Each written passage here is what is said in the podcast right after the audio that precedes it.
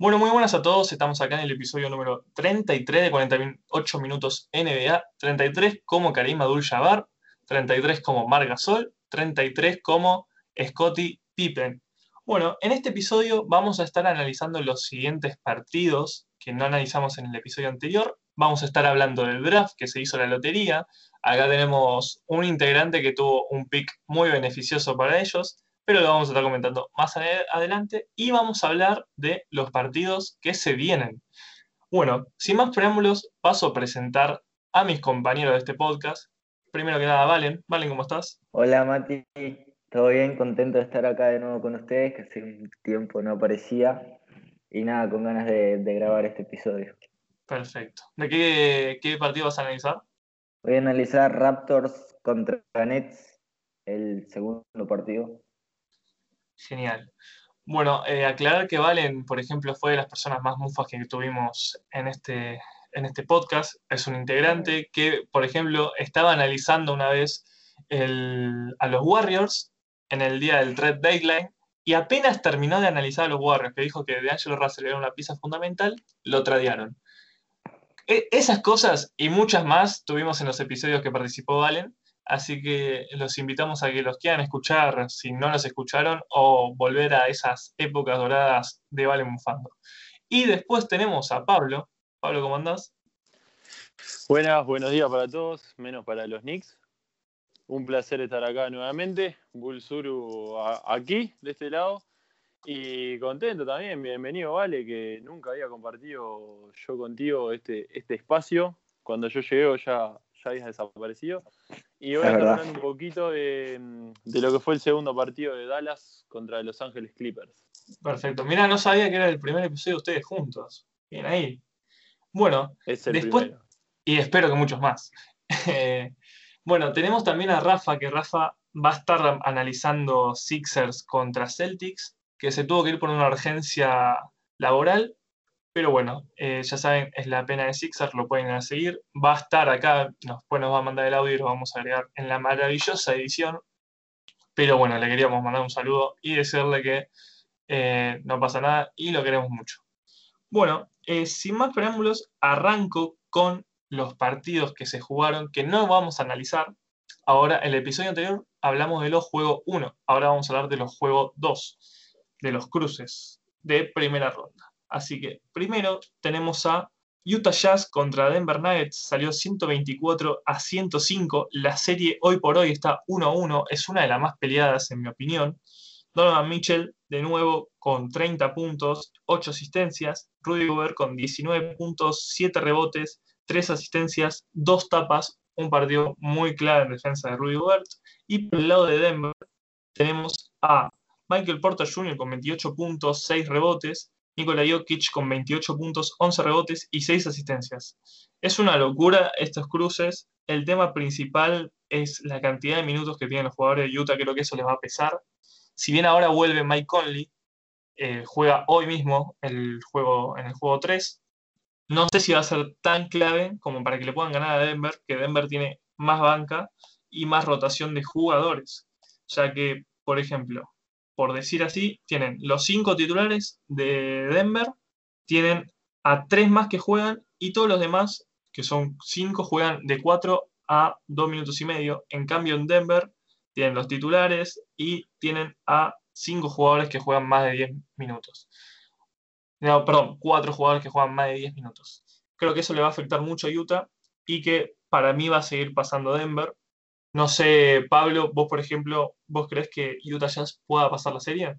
Pienso bastante parecido a vos. Para mí es una serie muy pareja, pero con el desgaste lo va a lograr pasar a los Denver Nuggets. Me parece un poco como, como vos comentabas, es más, más equipo, más completo y más rotacional. Si bien los dos primeros partidos no, no tuvieron un excelente partido, tuvieron altibajo con jugadores de nivel a nivel algunos buenos, otros no tanto. Porter Jr. sigue dando que hablar. Y del otro lado, en Jazz tuvimos a, a un Donovan Mitchell imparable, pero creo que, va a estar difícil que mantengan cuatro partidos así Utah. Para mí, para mí también, sigo creyendo que Denver se va a quedar una serie.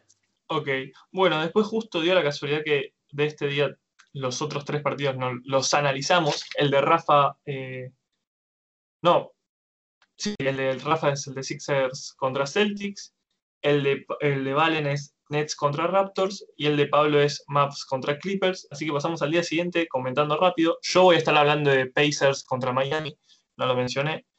El siguiente partido es del equipo de Valen con OKC 98 y Rockets 111. Ahora Rockets se pone 2 a 0 cuando no tenía la, la ventaja de récord. Y vamos a mencionar los jugadores de OKC. El mejor fue lejos Shai con 31.6 rebotes. Y después le sigue un Danilo Galinari con 17.5 rebotes. En la parte de Houston, lo que me impresionó es que fue un goleo bastante repartido en la plantilla, pero James Harden se destacó con 21 puntos, 9 rebotes, 3 robos, una tapa. Todos los demás jugadores tuvieron 6 jugadores con más de 10 puntos. Una locura. Vos, Valen, que sos de Rockets, ¿cómo viste este partido? Un partido bastante distinto a lo que veníamos viendo. Cuando entró Dort lo dominó totalmente a Harden, se le hizo muy difícil anotar, pero por suerte tuvimos, tuvimos la suerte de que los otros andaban bien, las pelotas en los primeros cuartos entraron, si bien después tuvimos un, un intervalo ahí de tiempo que las pelotas no entraban, pero creo que lo que nos hizo ganar más que nada fue la defensa, porque lo dejamos a ellos en 98. Si no, hubiera sido distinto, ya que Harden no tuvo tanta tanta cantidad de puntos como acostumbra tener y si bien fue un partido con poco, con, una suma poca de puntos, creo que ellos terminaron en 98, nosotros en 111, no pasamos los 120. Así que creo que la defensa, que es fundamental, como lo dijo PJ Tucker en su momento, fue lo que nos hizo ganar el partido. Ok, bueno, vos mencionaste que tuvieron un lapso en el que no, no metían, erraron 15 triples seguidos y eh, no tengo la cantidad de triples ahora mismo, pero rompieron el récord de triples intentados en una mitad de playoff en la primera, que una locura, el juego de Rockets es muy obvio y aún así ganan, es increíble. Bueno, siguiendo con llamativo también los... Perdón, Mati, llamativo que, que Harden haya metido solo dos triples, ¿no? Estamos acostumbrados a verlo, el hombre de los 40 puntos y de los 1000 triples bastante, bastante llamativo, solo el 2 de 11. Ojo con Dort. Dort es una locura defensiva eh, que creo que es el comodín de Oklahoma para poder anular a, a, Harden. Creo yo, creo yo, no sé, ahora te voy a preguntar a vos, Valen, que ya con Rockets 2 a 0, en teoría Westbrook volvía para uno, un tercer partido, Westbrook la otra estrella de Rockets, eh, creo que le van a dejar descansar un partido más y que se pueda seguir recuperando de su lesión. No sé qué pensás vos, Valen, si van a meterlo igual para liquidar la serie más rápido y tener más descanso aún después, o que descanse un poquito y se mejore de su lesión. No sé bien qué es lo que van a hacer, pero claramente lo mejor sería que seguirle dando el descanso y poder ganar el tercer partido para que se recupere mejor de la lesión y no volver a tenerlo lesionado para la próxima ronda, que va a ser más difícil, ¿no? Porque por ahora está siendo bastante fácil. Y yo la verdad tengo el ah, morbo que necesito ver a Westbrook. Sí, o sea, vos lo, lo, has ganado. me parece a mí el señor Mufa está diciendo ya está en segunda ronda. Ya estamos en segunda ronda. Harden en este momento se está tocando un huevo de una manera brutal. Harden tipo le llegó como el rayito que le pasó por la cabeza y dijo, ¡uh! Me acabaron de mufar. Eh, pero no, sí, yo, opino igual que Valen, creo que... A ver, sí al principio se pensaba que iba a ser un juego 6 o 7, muy peleado, pero se está notando mucho la superioridad. Hay que ver qué pasa. Hay que ver si con Westbrook incluso empeora Rockets, quizás empeora, están funcionando muy bien el engranaje de Rockets. Y no, sí, yo opino que lo van a hacer descansar, pero me gustaría, me gustaría ver al menos un partido de Westbrook contra Oklahoma en playoff. Creo que todos tenemos ese morbito de ver qué onda, qué va a pasar. Bueno, siguiendo, quedamos con los últimos dos partidos, que son los últimos líderes de cada conferencia, que habían perdido el primer partido, llamativamente. Primero tenemos Orlando contra Milwaukee, que ganó Milwaukee, así que la serie está 1-1, con 111 a 96. El partido de Orlando fue clave Busevich, un pivot infravaloradísimo, en mi opinión, con 32 puntos y 10 rebotes. En cambio, en Milwaukee es quién va a ser el jugador del partido, ¿no? Se preguntarán. Bueno, fue Pat Cunnington. Nada, mentira. fue Giannis Antetokounmpo con 28 puntos, 20 rebotes y 5 asistencias, con un 43% de tiros de campo. No sé qué puedo decir de Giannis que no hayamos dicho, es una locura, es un chabón que hace ver el básquet demasiado fácil. Y nada, creo yo que tranquilamente, y te lo digo ya, va a meter un cuatro victorias seguidas contra Orlando. ¿Alguien piensa de ustedes que no va a ganar los cuatro seguidos? ¿Que va a haber un sexto partido? Y, yo espero que gane los cuatro seguidos, porque cuanto menos partidos pueda haber a Giannis, mejor, porque la verdad que es inmirable.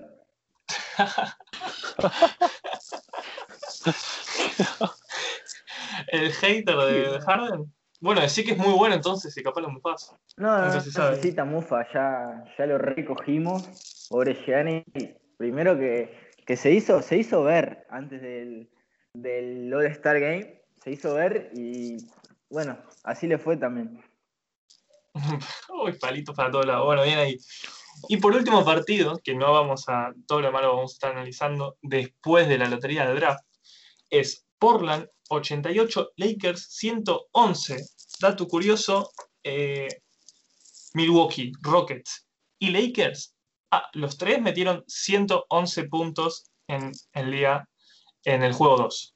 Bueno, tenemos a, del lado de Portland, tenemos a Damian Lillard con 18 puntos, no más, queda raro, con un 42% de efectividad, pero tuvo un 14% de tiro de 3, 1 de 7. Después Carmelo, también raro, tiró solamente un triple. Fue un partido que no le entraba nada, no le salían las cosas muy bien defensivamente Lakers.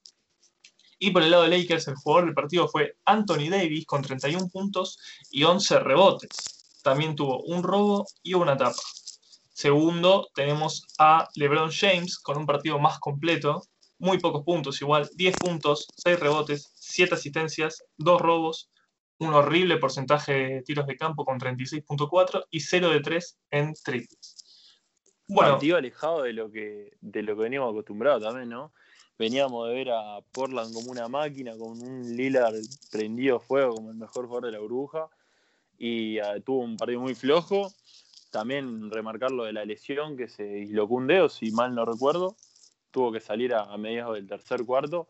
Pocos puntos de Lebron, y muy llamativo los pocos puntos que venía que vino a hacer Portland, ¿no? Yo hubo un momento, me acuerdo, que faltaban 5 minutos del tercer cuarto y llegaban 66 puntos. Llegaban puntaje de, de, Liga Uruguaya, como para tener ejemplo. Liga Uruguaya. Eh, sí, eh, bueno, Lillard va a jugar el tercer partido igual, lo confirmaron, que no pasa nada, no, no fue nada grave. Pero sí es como decís vos, eh, veíamos a Portland como el Cuco y sí dio la sorpresa el primer partido. También creo que van a ganar cuatro seguidos Lakers, a lo sumo seis partidos, o sea que gane uno más Portland, pero de ahí no pasa. Bueno, Pablo, ¿estás para hablar del draft? Obviamente, obviamente. Bueno, ¿qué pasó? Se preguntarán quizás los que nos escuchan y no saben mucho del ambiente NBA. El draft es cuando los jóvenes que están en la universidad pasan a jugar en la NBA, los equipos les toca un draft, que es como un sorteo, que va a tocar, un equipo le toca tal pick, entonces va a poder elegir séptimo a los nuevos jóvenes que llegan a la NBA. Esto lo hacen para que eh, los equipos malos, tampoco tan así, pero los equipos malos suelen tener más probabilidades de tener un pick alto para nivelar un poco la balanza, que los, los equipos malos sí tienen un futuro y cosas así. Bueno, ¿qué pasó? Que se esperaban en los primeros lugares, pero también hubo sorpresas. Así que Pablo, te escuchamos y podés decir cómo salieron. Lo que vamos a hacer es que Pablo diga quiénes son los que, qué equipo salió primero y yo voy a decir cuántas, cuánto porcentaje tenía ese equipo de obtener ese pick. Lo vamos a hacer con los primeros 14 que son los de lotería, los demás no porque son como son 60 picks. Solamente los primeros 14 que son los importantes. Bueno, Pablo, somos todos oídos. Bien, primero que nada, explicar un poquito, muy por arriba y muy en base de, qué, de cómo funciona la lotería del draft. La lotería del draft consta de mil un eh, posibilidades, digámosle, repartidas en los 14 equipos que llegan a la lotería. Algunos tienen más porcentajes que otros debido a la, a la tabla de temporada regular, que como dijiste, los peores clasificados tienen más porcentajes, y los otros, los que estuvieron más cerca de llegar a playoffs, son los que tienen menos. Muy por arriba, contándote eso, por ejemplo, hay mil una posibilidades, hay una que no la tiene nadie y que si llega a tocar esa se hace nuevamente el sorteo.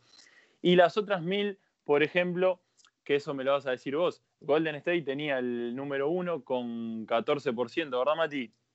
Es verdad, tenía el 14%, junto a Cleveland y junto a Minnesota, eran los tres que más posibilidades tenían de obtener el primer pick. Bien, eso significa que de las mil probabilidades, de las mil combinaciones con las bolillas, Golden State tenía 140 que lo iban a ocupar en el primer lugar, Cleveland tenía 140 y Minnesota tenía 140. Eso como, como a grandes rasgos de cómo, funciona, de cómo funciona el sorteo. Luego de hecho el sorteo, lo que hacen es mostrarlo por la televisión, ya hecho unos minutos antes, contándonos cuál fue la posición. Como, como orden, bueno, el, primero, el primer clasificado, el ganador de este sorteo y el claro vencedor sería los Minnesota Timberwolves, que como vos dijiste, Mati, arrancaba con un 14%, era uno de los primeros, de los que más chance tenía, y mm, seguido por Golden State, y en tercer lugar se dio una sorpresa, porque Charlotte Hornets escaló hasta, la, hasta el pick número 3, teniendo qué probabilidades, Mati? Bueno, primero que nada, eh, Minnesota salió primero con el 14, segundo Golden State tenía 13.4, Golden State tenía un top 5 asegurado, sus porcentajes estaban de la posición 1 a 5, pero Charlotte tenía un 6.7% de obtener el tercer pick y sus posibilidades más grandes estaban en el 8 y en el 9, donde cada uno tenía un 30 y pico por ciento de probabilidades. En el pick 8 tenía un 34.5 y terminó saliendo en el pick 3 con un 6.7 por ciento de probabilidades. Un batacazo, una sorpresa. Y calculo que Michael Jordan, propietario del equipo, debe estar muy feliz hoy en día. Exacto. Los Hornets nacían en el sorteo en la posición número 8, así que lograron escalar cinco posiciones, fue uno de los grandes vencedores, digámosle. Y luego ellos llegan en el cuarto puesto, ahora sí, para ponernos de pie, los gloriosos Chicago Bulls.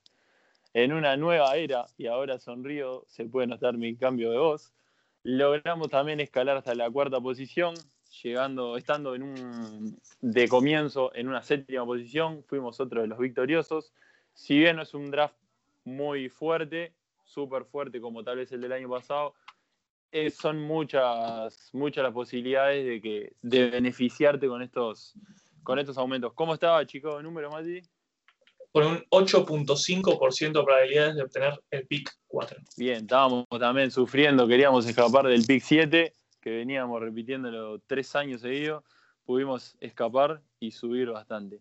Bien, luego de Chicago, en la posición número 5, y acá aparece el primer gran perdedor, digámosle, aparecen los Cleveland Cavaliers, cuadro de nuestro amigo Amauri. Bueno, Cleveland Cavaliers era de los equipos que más posibilidades tenía, eh, voy a decir así, del primer pick era el que más porcentaje tenía junto a los otros dos, del segundo pick era el que más porcentaje tenía también, en el pick 3 era el que más porcentaje tenía, en el 12 lo mismo y terminó saliendo quinto.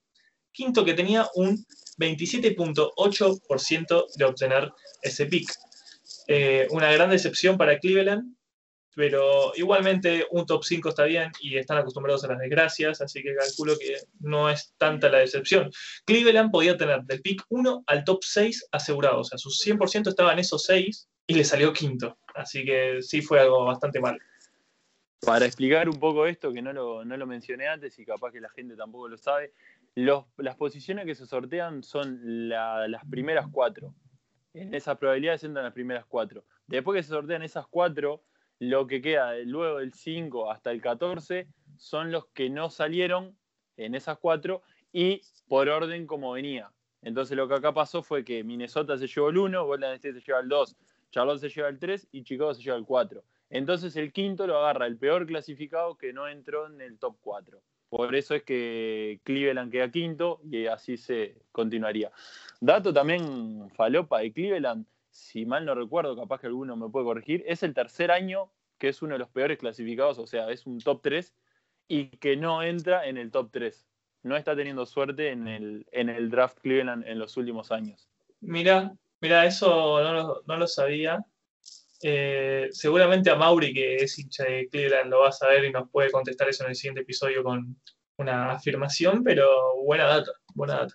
Luego de Cleveland, en la sexta posición encontramos a los Atlanta Hawks, Ok, Atlanta Hawks en la sexta tenía un 25%, era el pick suyo que más porcentaje tenía.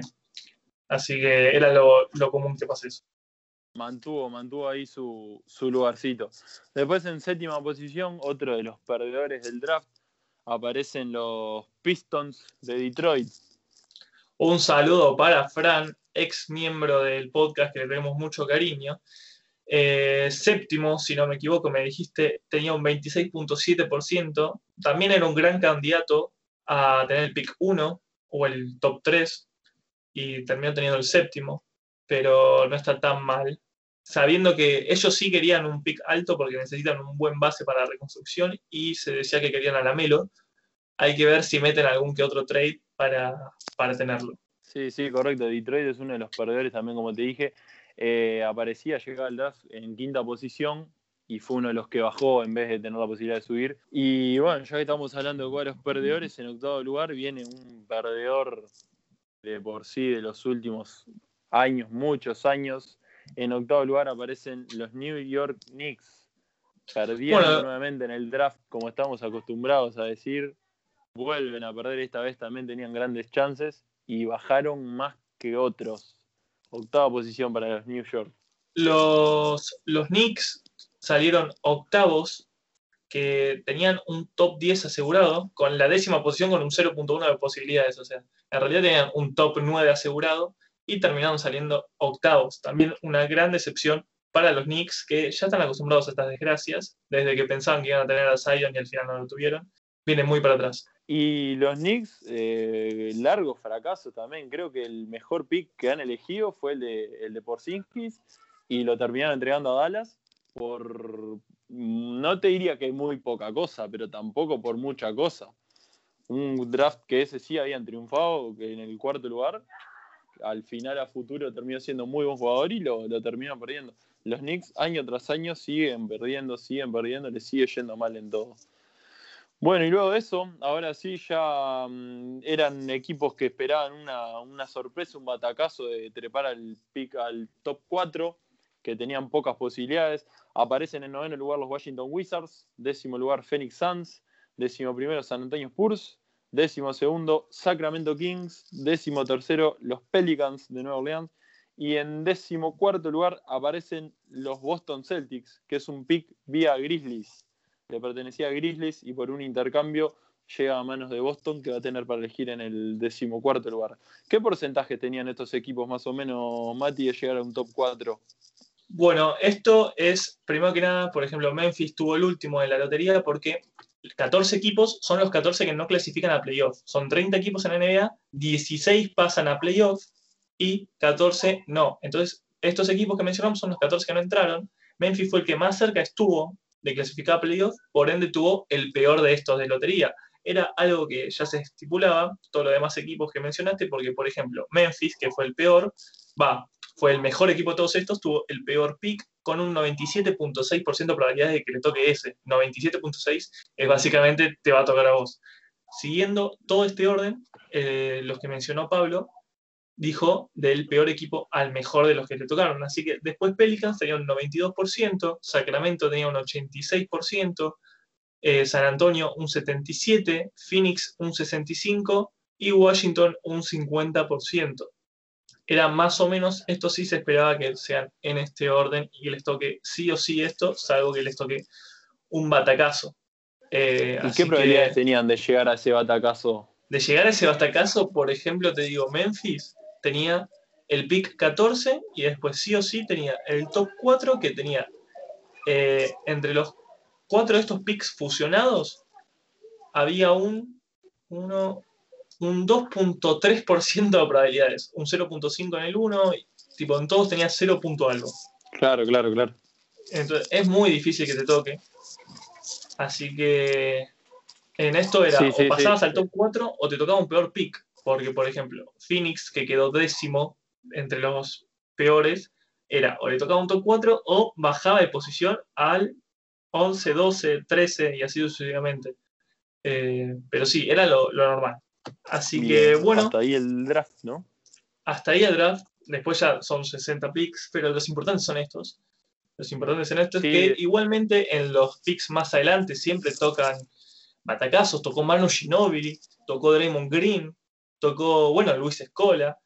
Puede pasar que haya un jugador bueno en esos picks siempre, pero los principales, los prospectos principales, están en los primeros 14. El único, que... el único que puede contestar eso es el tiempo, así que. Y luego el orden es el orden que clasificaron a, a playoff también. El decimoquinto lugar sería para Orlando y así sucesivamente hasta el último, que el último Los Ángeles Lakers, en el puesto número 30. Ok, ok, buena data. Bueno, ahora pasando, pasamos a los análisis. El análisis de los cuatro partidos. Primero va a arrancar Rafa. Bueno, amigo, este, yo eh, voy a hablar del partido de Celtics con Sixers. Eh, voy a empezar destacando el partidazo de Tatum, que la verdad fue el líder de, esta paliza. Eh, sobre todo en, la segunda mitad, se dio por vencido definitivamente. Creo que la ausencia de Simon realmente ha sido un dolor de cabeza para ahora no, no he encontrado realmente darle vuelta a, esa ausencia, no he encontrado la forma de poder de poder reemplazar al jugador. Eh, la serie lamentablemente 2-0, eh, vamos abajo, eh, bastante complicado, lo veo muy difícil realmente. Tatum consiguió su, su máximo registro en playoff con 33 puntos, consiguió 5 rebotes y 5 asistencias. Fue un partido que perdimos estrepitosamente 128 a 101 y bueno, la verdad creo que, los Sixers ahora en este momento están en un momento crítico, pero crítico. Eh, ya son 6 derrotas eh, desde que se reanudó la burbuja. Seguimos sin encontrar el juego, seguimos sin ser un equipo firme, a pesar de que queda todavía camino por delante. Yo sinceramente lo veo complicado, muy difícil. Lo veo muy difícil. Eh, empezamos bien. El primer cuarto fue de 33-27. Pero cuando Celtic eh, encontró la vuelta, remontó. Y Sitzer no supo encontrar, no supo encontrar la manera de, darle vuelta a esto. No supo encontrar la manera de imponerse frente al poder ofensivo de frente al poder ofensivo de Celtics. Y realmente pues triste porque creo que se acerca el, debacle final del equipo. Pienso que vamos a quedar afuera. No sé si 4-1 o 4-0 pensaría que después de esto sería momento de pensar en una renovación de plantilla. Por lo menos la, la, la del coach creo que sí es primordial la de plantilla creo que habría que buscar una forma de sacar algo de provecho porque tenemos dos contratos altísimos de dos jugadores que no están rindiendo mucho, que están siendo una decepción para el equipo, en especial Horford. Y, bueno, se le vio a Embiid derrotado, un Embiid frustrado, un Embiid que no sabía dónde mirar. El punto de desesperación era tanto que, lo vi sentado en la, en la, banca y me transmitió como, como ese dolor que estaba sintiendo de que no estaba saliendo nada bien.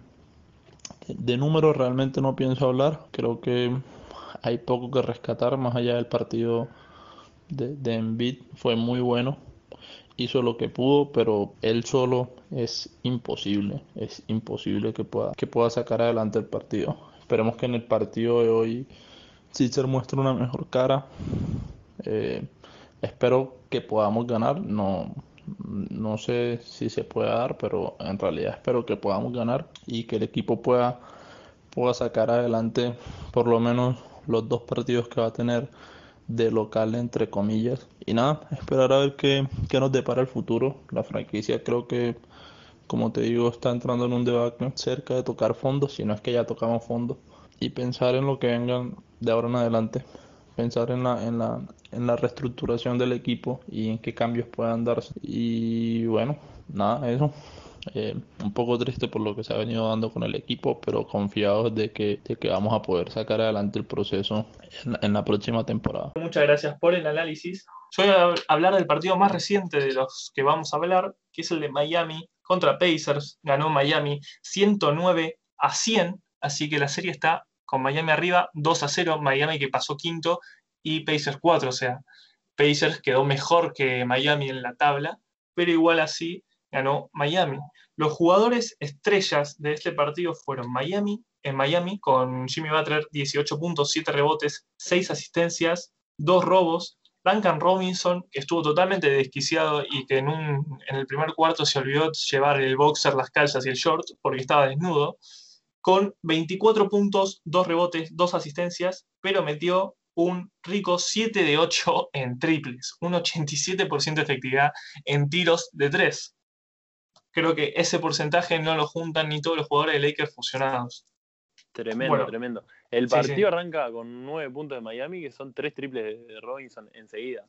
Sí, sí, tres triples en 90 segundos. Arrancó enfermo, totalmente enfermo. Bueno, después como un tercer espada, Bama Gallo tuvo un mal partido, pero Goran Dragic terminó con 20 puntos, 6 asistencias, Raro que no está, no está jugando Kendrick Nunn. Se dice que tiene un muy mal nivel y que probablemente hasta pueda llegar a ir a la G Kendrick Nunn es un top 3, está elegido en la terna para el, mejor novato de esta temporada, junto a Jamorant y Zion Williamson, que se fue de la burbuja, volvió al día siguiente y ese día, desde ese día, no juega más.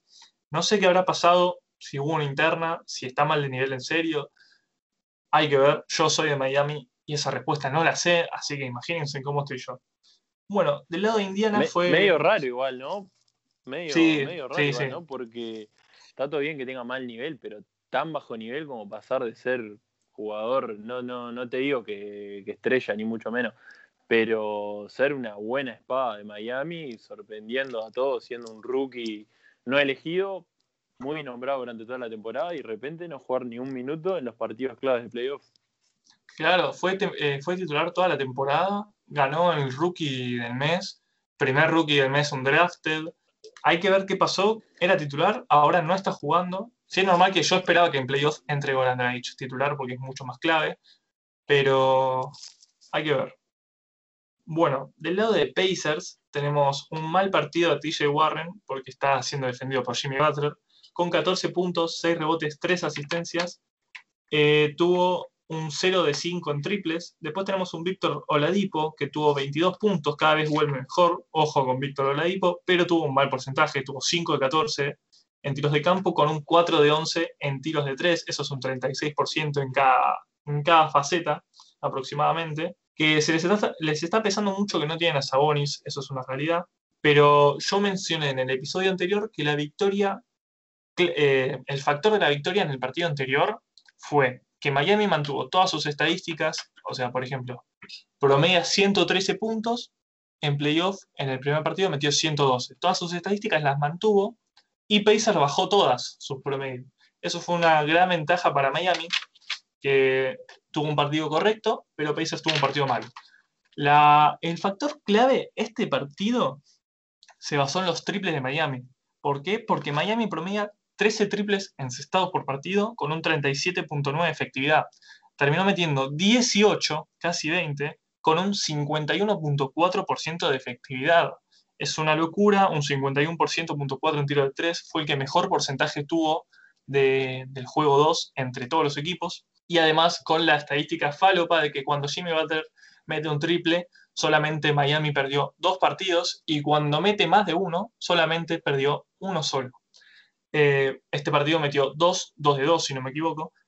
Así que eh, los triples fue el factor clave por excelencia de la victoria de Miami. Eh, después tuvo, bajó su porcentaje en puntos, promedia 112, metió 109. Tiros de campo lo aumentó, promediaba 46, metió 47. Los rebotes es un. esta es la estadística que está bajando ambos partidos. El partido anterior promedia 41 y el partido anterior Miami hizo 35, este partido hizo 41, las asistencias las mantuvo 25, hizo 27 y las pérdidas promedian 18, hizo 17.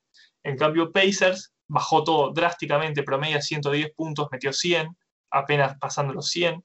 eh, puntos. En porcentaje de 3 mantuvo, en rebotes bajó, en asistencias mantuvo y en pérdidas aumentó bastante. Es uno de los equipos que menos pérdidas promedia con 36.2 y promedió 17. Eh, no fue tanto los porcentajes en Pacers, sí fue la falta de tiros. Tiraban poco, tiraban mucho, mucho de tres que erraron, pero fue un muy buen partido de Miami, que Miami está jugando o acorde a lo que juega o mejor, y creo que esa es la clave del por qué está ganando. Bueno, ahora pasamos al partido de Pablo. Pablo, puedes hablar de Clippers Dallas, todo tuyo. Bien, perfecto. Seguimos entonces con Dallas Mavericks, que se llevó una victoria contra los Clippers, 127 a 114 con un buen partido de, Dallas, viniendo, viniendo de una derrota, de una derrota que había quedado dolido por unos problemas arbitrales, que queda a juicio de cada uno. Así que Dallas vino a vengarse y logró, logró la victoria para ponerse 1-1 en la serie. Buen, buen partido del equipo en su totalidad, cosa que no pasó tanto con Clippers. Dallas mantuvo un 50% de tiro de campo durante todo el partido contra un 44% de los Clippers, mientras que en tiro de tres, Dallas estuvo con un 45% y los Clippers con un 29%. Por el lado de Dallas, las estrellas en cuanto a números, como siempre líder de esta estadística, el querido y fantástico Luka Doncic, con 28 puntos, 8 rebotes y 7 asistencias en tan solo 28 minutos. Y esto lo voy a mencionar luego, el tema del por qué los minutos.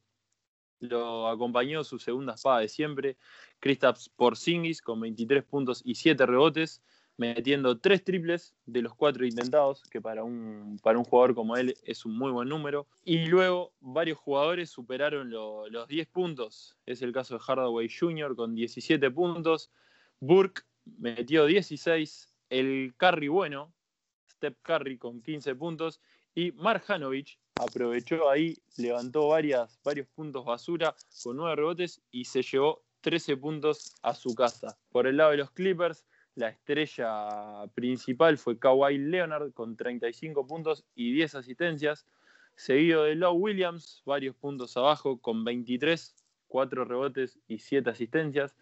Paul George en una noche te diría que muy floja, 14 puntos, que para él no es mucho. Si bien recuperó 10 rebotes, bajó 10 rebotes, mejor dicho, sus 14 puntos son poquitos, es poco para lo que nos acostumbra a ver. Tuvo un bajísimo porcentaje de tiro de campo con 23%, que eso equivale a 4 aciertos de 17, y un 20% en tiro de 3, con dos triples de 10 intentados.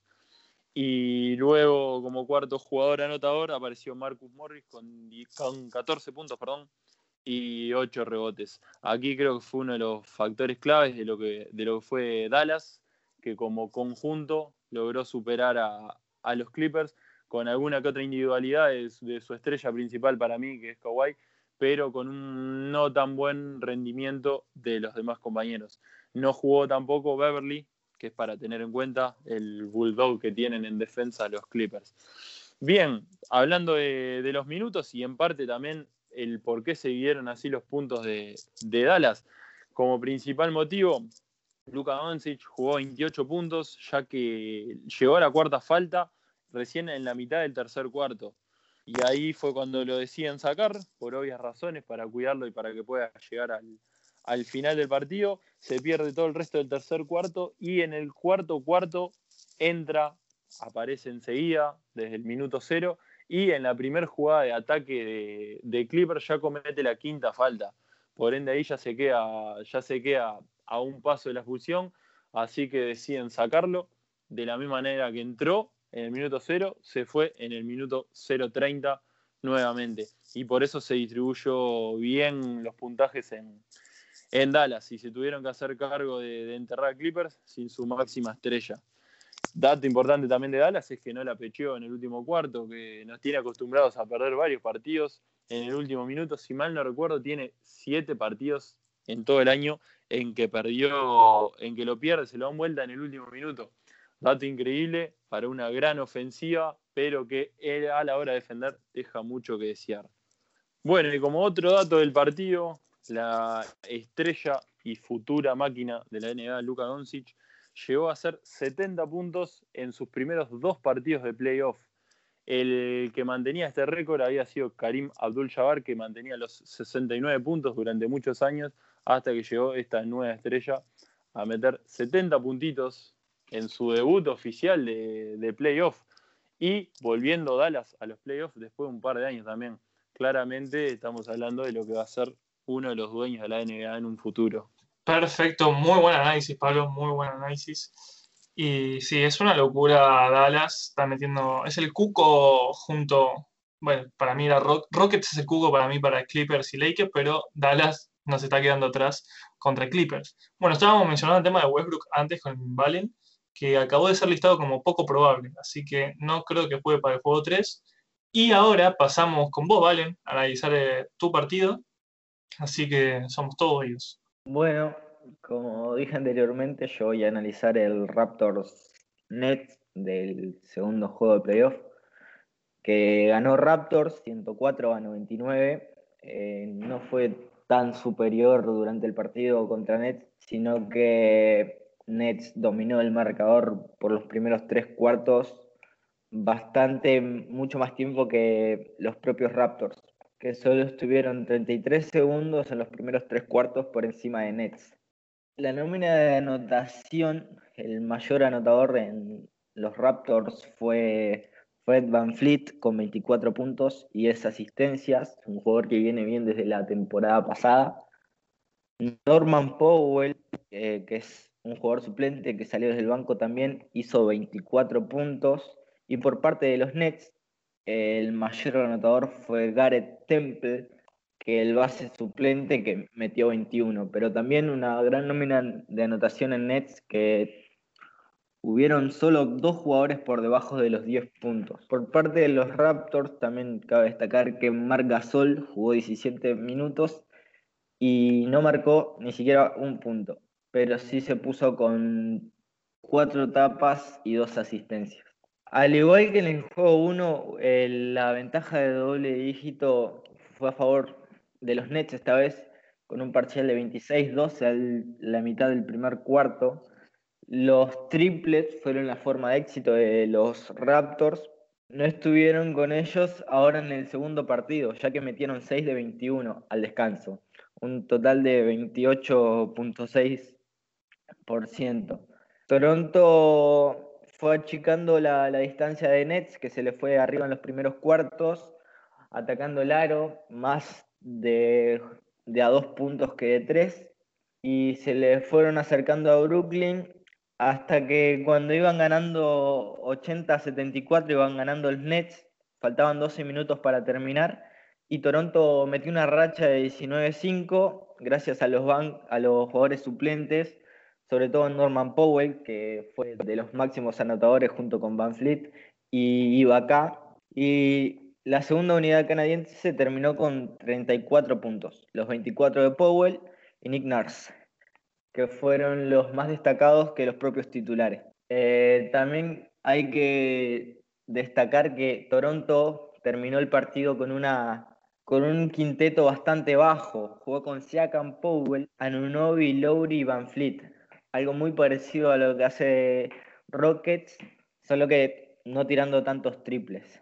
Brooklyn tampoco se resignó y a pesar de ese, ese intervalo de, Raptors arriba con la racha de 19-5, se puso, se puso a 3 en los últimos 14 segundos y tenían el empate a una sola posición, sin embargo se enredaron con la pelota y Powell terminó volcándola para sentenciar el partido. Hay que destacar lo de Van Fleet, que es un jugador, como dije antes, que viene bastante bien hace, desde la temporada pasada, que tuvo su segundo doble-doble de la serie, que lo había hecho en el primer partido y ahora también con 24 puntos y 10 asistencias. El mejor de, de Brooklyn fue Garrett Temple, el base suplente con 21 puntos. Ahora otro dato que hay que tirar es el de Patrick McCow, jugador de, los Toronto Raptors, que no se los ve muy probables campeones de estos años, pero Patrick McCow, como saben, está jugando en la NBA desde el 2016 esta es su cuarta temporada y el dato es que en las tres primeras temporadas, las tres se llevó un anillo. O sea, tiene tres años jugando en la NBA y tiene tres anillos, dos con Golden State y posteriormente que se fue a Toronto el año pasado como agente libre y ganó la, la NBA el año pasado. Para finalizar, hay que decir que el tercer juego se está jugando ahora y están jugando los Raptors y están ganando los Raptors también. Pues ahí sería el análisis. Bien, ahí me había olvidado lo del jugador este que, que, tiene tres anillos en tres años. ¿Quién pudiera, eh? ¿Quién pudiera? Tantas eh, estrellas que se tuvieron que retirar o que se están por retirar sin tener un puto anillo. Y un jugador de estos, eh, suplente, coso, aparece tres anillos en la casa, tiene. Y ojo que puede tener cuatro, ¿eh? Yo, yo ya dije que Raptors es el que va a llegar a la final en el este. Sí o sí. Sí o sí. Eh, no veo otro. Así que bueno. Se puso Raptor como campeón del este, pero, pero vamos a ver. Sí, Llega a ganar el cuarto y le van a caer ofertas por todos lados. Yo lo digo máximo. Yo lo traigo. bueno, eh, después queríamos meter un chivo a nuestro Twitter, que lo estamos teniendo bastante activo. Estamos metiendo un análisis de todos los partidos en forma de hilo, diciendo, bueno, juega Raptors contra Nets, este partido Raptors lo tiene que ganar por tal y tal cosa. Metemos un hilo con la edición, que lo estamos haciendo muy bien. Y también estamos metiendo resultados, vamos a hablar de, de noticias, de lesiones. Es una cuenta que metimos un rebrand, este es el primer episodio con el nuevo logo. Así que estamos a full con eso. Espero que nos puedan ir a seguir y que ahí vamos a estar hablando de los próximos partidos. Así que si quieren saber de los próximos partidos hasta que grabemos, 48 minutos NBA en Twitter. Así que nosotros nos vamos despidiendo por hoy con este episodio que tuvimos data para todo. Espero que les haya gustado. Yo fui Mati, arroba Humo Basket. Me quería despedir, agradecerle a todos los que están escuchando, mandarle un saludo a todos los demás integrantes que no pudieron estar. No sé, Valen, si quieres decir algo. Sí, eh, primero que nada, felicitar a Pablo por el pick 4. Espero que logren traer un gran jugador y que su franquicia repunte en estos años. Estoy muy seguro de, que así va a ser. Y segundo que nada, para prevenir, esto hay que prevenirlo, vacunen a sus hijos para que no les salgan de Bulls. Gracias a todos los que nos escuchan y, y abrazo grande para todos. Vacunen a sus hijos porque si no les puede salir de Bulls. Eh, Pablo, ¿te querés despedir? ¿Querés responderle a Valen? Lo que quieras. Se me, se me metió en un campo complicado, no, no, puedo decir nada. Solo con que no, me dijo que no sabía cómo funcionaba el draft y por dentro dije, ta, y sí, ¿qué vas a saber si, si no, no saben lo que es un sorteo de un draft? La puta madre. Eso es culpa nuestra, no tengo ni que estar contento por saber cómo funciona un draft. Pero bueno, ya van a venir tiempos mejores. Están viniendo, despidieron a su entrenador, ahora tienen el pico 4. obvio, obvio, pero nosotros estamos contentísimos. Nosotros estoy súper feliz. Lo pueden ver en mi Twitter, me pueden seguir en Twitter y pueden darse cuenta de lo contento que estoy. Seguir una nueva confío, confío. El, tiempo que dijo que había que traer a Marcan en Lavin y, y, Carter Jr. por el pico 1. hijo de puta. Ese es peor que, peor que Forman, el GM que teníamos el año pasado. Quedaban en bola. Así que, bueno, gente, este fue el episodio número 33. Ya dijimos como el jugador franquicia de Pablo, va, el mejor segunda espada que existió en la NBA, Scottie Pippen. 33 como Karim Abdul-Jabbar y 33 como Margasol. Así que esto fue el episodio número 33 y nos estamos viendo en el siguiente episodio.